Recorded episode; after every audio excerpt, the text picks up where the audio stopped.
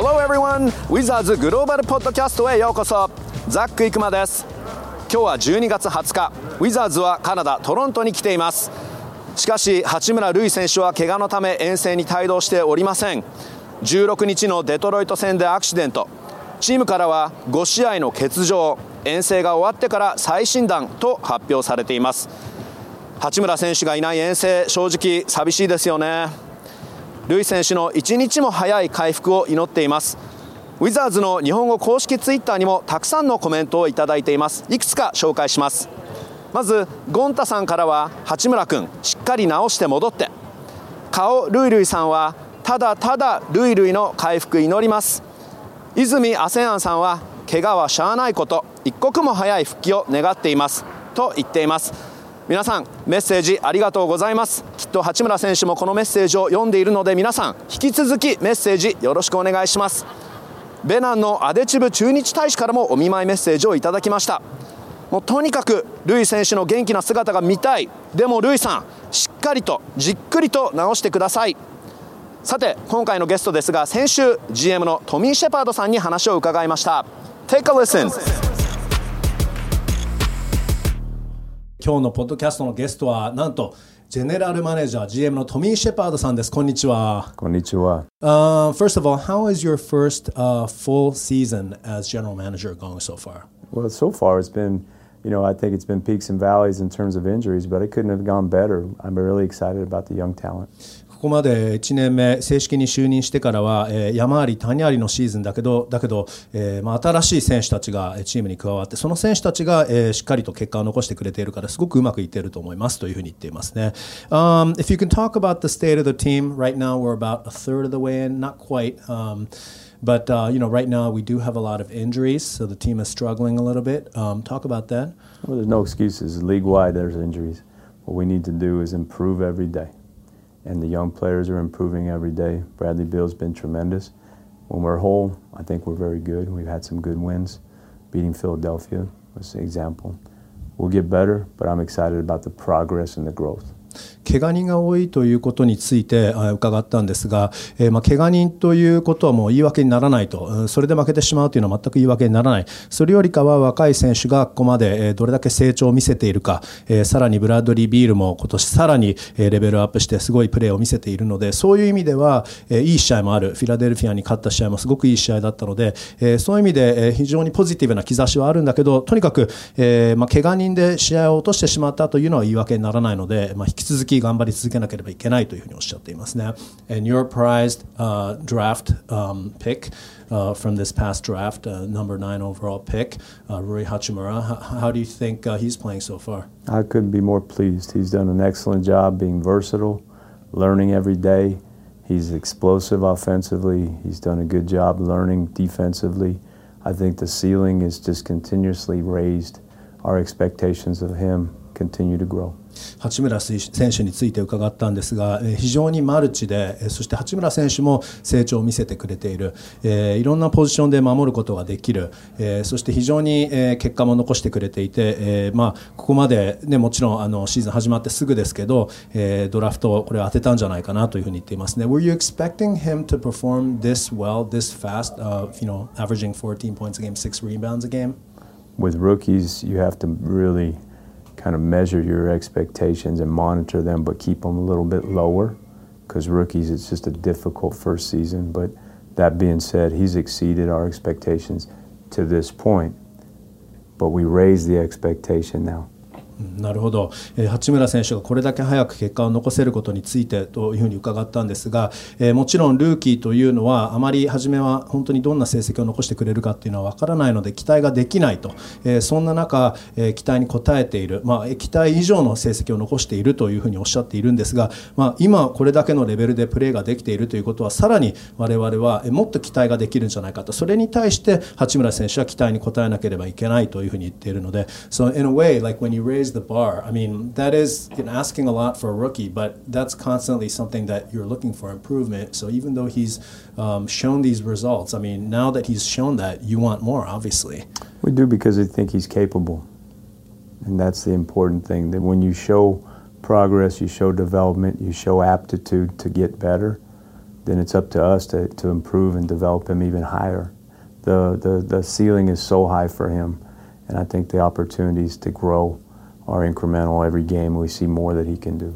八村選手の場合は特に、えーまあ、これだけの期待に応えてくれているからではさらにもっと期待をしようというふうに思うという考えについてはそれは八村選手がものすごいポテンシャルを持っているからというふうにトミーさんおっしゃっていますねやはりそのポテンシャルの部分で相当八村選手を評価していますね So I mean we're looking at、um, you know potential I know I know you know I don't want to get ahead of myself we're like I said almost only into a third into the season but he could potentially be a big star or a superstar.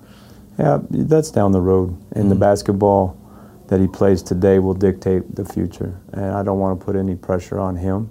But again, our expectations of him continue to grow because we see the growth, we see the potential. It's up to us to help him get the potential out.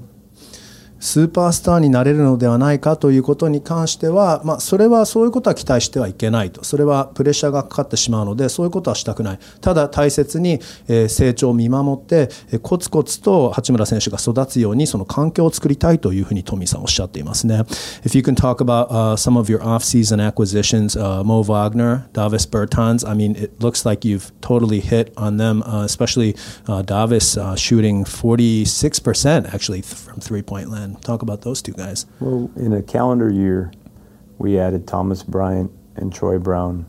We added Rui Achimura. We added Mo Bogner.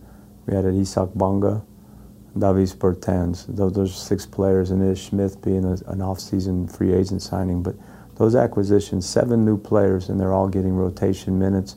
That's a great thing for us. We're very pleased with them, and we think they're all part of our future.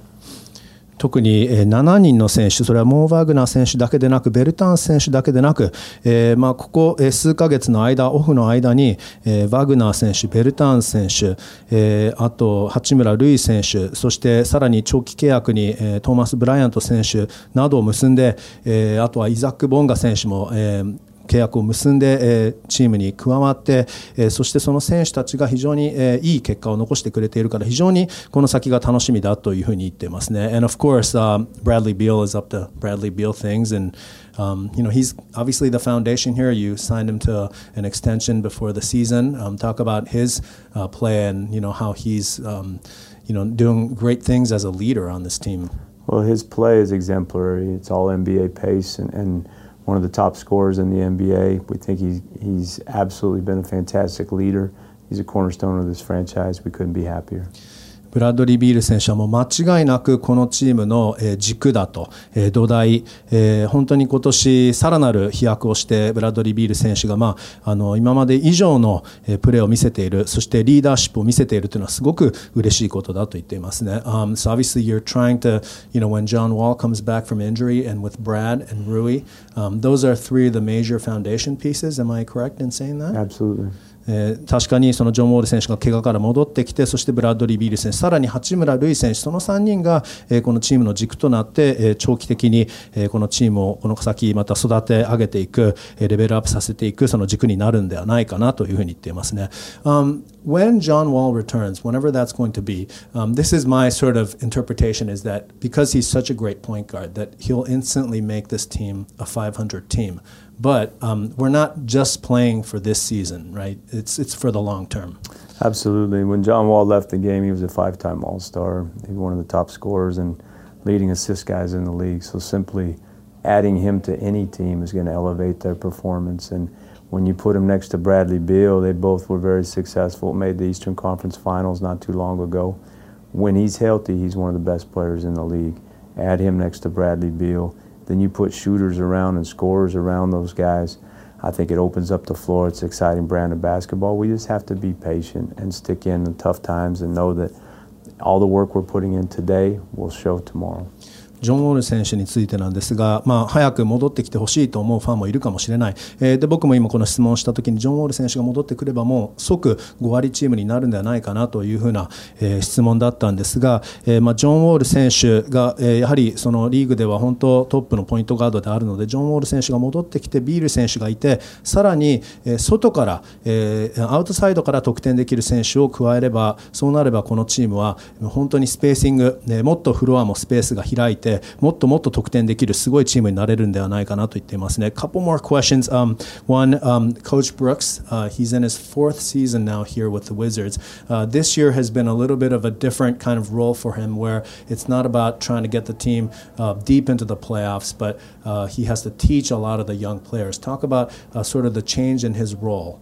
Well, certainly the task at hand for Scotty and his staff is to develop young players. And Scotty's shown that before. He helped develop three NBA MVPs when he was in Okie City. He's very familiar with this process. He's embraced it. He's done a fantastic job staying positive, enthusiastic, but account- holding everyone accountable. スコット・ブルックスヘッドコーチについてなんですが、これまではまあその戦力がそ備わっていた、そういうチームを率いていたので、今年は4年目になって若い選手が多い中、むしろ育成、育成を助けなければいけないというふうに言っているんですが、まあ、あのコーチブルックスが本当に我慢強く選手たちを教えているそこが素晴らしいと本当にみんなにしっかりとこの育成そして一人一人が成長できるように見守ってくれている姿が本当に頼もしいと言っています。Okay, and I know you have to go do GM things now, General Manager things, I'm going to let you go, but thanks so much for your precious time and I hope you'll come back on the podcast again. Absolutely, it's wonderful. To be sitting here talking with you today. I'm very excited for basketball's future with the Washington Wizards and certainly with Rui.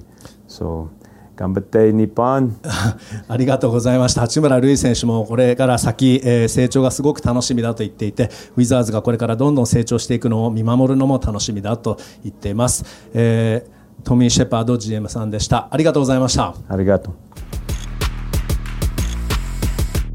というトミー・シェパードさんでした。トミーさんありがとうございました。トミーさんは長年ウィザーズのアシスタント GM を務めてそして今シーズンから正式に GM に就任されました。実はトミーさんお子さんが7人もいらっしゃるのでひょっとして大勢の選手たちをまとめることマネージすることはへっちゃらかもしれませんよね。では今回はこの辺でお別れです。Thanks for listening to the Wizards Global Podcast また次回お会いしましょう。See you next week and happy holidays everyone.